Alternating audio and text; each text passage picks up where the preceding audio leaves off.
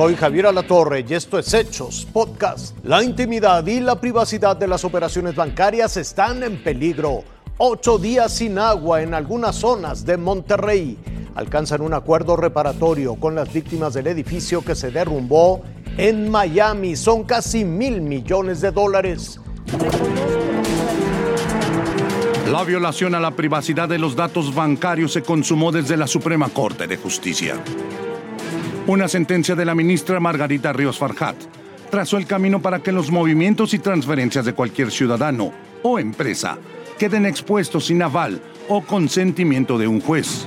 Lo que está en suerte es el patrimonio de los eh, contribuyentes en un caso, pero de todos los ciudadanos y su libertad. Yo creo que no es un tema menor. Este miércoles desde la primera sala la ministra y exdirectora del SAT, Ríos Farjat, asestó un golpe directo a la intimidad financiera con el que se pondrá en grave riesgo la seguridad de los mexicanos. Ministra Ríos Farjat. A favor del proyecto. Es una información delicada es una información que en manos de un tercero puede ser muy mal usada. Simplemente en manos de la delincuencia esa información puede ser no solo una incitación a la delincuencia, sino que puede causar el día de mañana un problema muy delicado a cualquiera de nosotros. La hoy ministra Ríos Farjat, antes encargada de la recaudación tributaria, junto con tres de sus colegas en la Corte, abrieron la puerta al desequilibrio y abuso de poder desde la autoridad hacendaria. La razón por la que debe existir esa mediación del Poder Judicial, porque debe haber un poder independiente del Ejecutivo que pueda calibrar, sopesar y medir el requerimiento de la autoridad administrativa para ver si es conforme a derecho y no se está excediendo. Frente a esto, la resolución de la Corte de este miércoles demuestra que no hay un poder independiente.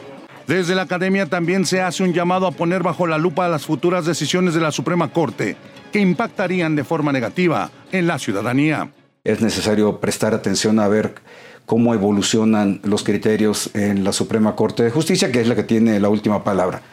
Los círculos académicos y del sector bancario vienen advirtiendo que con esta decisión se demostró que Margarita Ríos Farjat es la mano del Ejecutivo para dominar al Poder Judicial.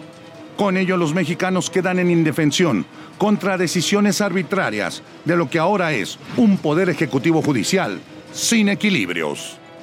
Salvador Maceda, Fuerza Informativa Azteca. Aquí en esta colonia los adultos mayores son los que más sufren por la escasez de agua.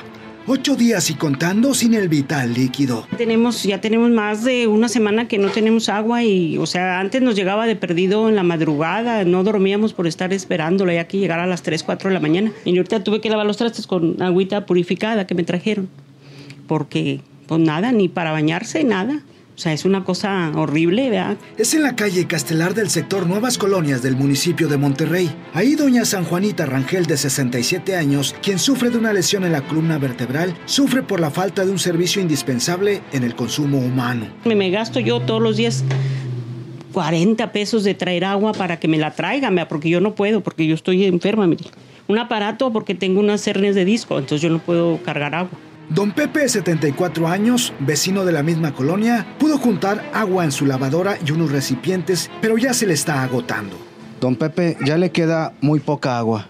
Ah, desafortunadamente sí. ¿Cómo lo está sufriendo? No, pues cantidad, porque la verdad es que sí nos hace falta el agua aquí a todos los vecinos para este, estamos sufriendo la, este, la falta de agua. Muéstrenos. no, mire, como usted puede observar, todo esto pues está todo vacío y aquí nomás esto es lo poquito de agua que, que tengo aquí y aquí en la lavadora es lo último que tengo. Hoy hace ocho días que ya que no ha venido el agua. Pues que pongan atención aquí a todos los vecinos porque desgraciadamente sí nos hace falta mucho el agua. Ernesto Ochoa, Fuerza Informativa Azteca. 997 millones de dólares, algo así como 20 mil millones de pesos mexicanos. Esa es la cifra económica del acuerdo reparatorio que recibirán las víctimas de los condominios derrumbados en Miami Surfside hace casi un año. La pregunta es cómo será repartido ese dinero, porque entre las víctimas están los residentes que sobrevivieron, los propietarios de los departamentos y las familias que perdieron a sus seres queridos. 98 vidas fueron las que cobró el colapso del pasado 24 de junio de 2021. Hoy, las aseguradoras y partes demandadas responden financieramente. Se sabe que entre la cantidad mencionada estaría 1. El dinero de la venta del terreno donde se levantaba la torre. 2. 50 millones de dólares de las aseguradoras. Y 3. 750 mil dólares que los rescatistas hallaron desperdigados entre los escombros.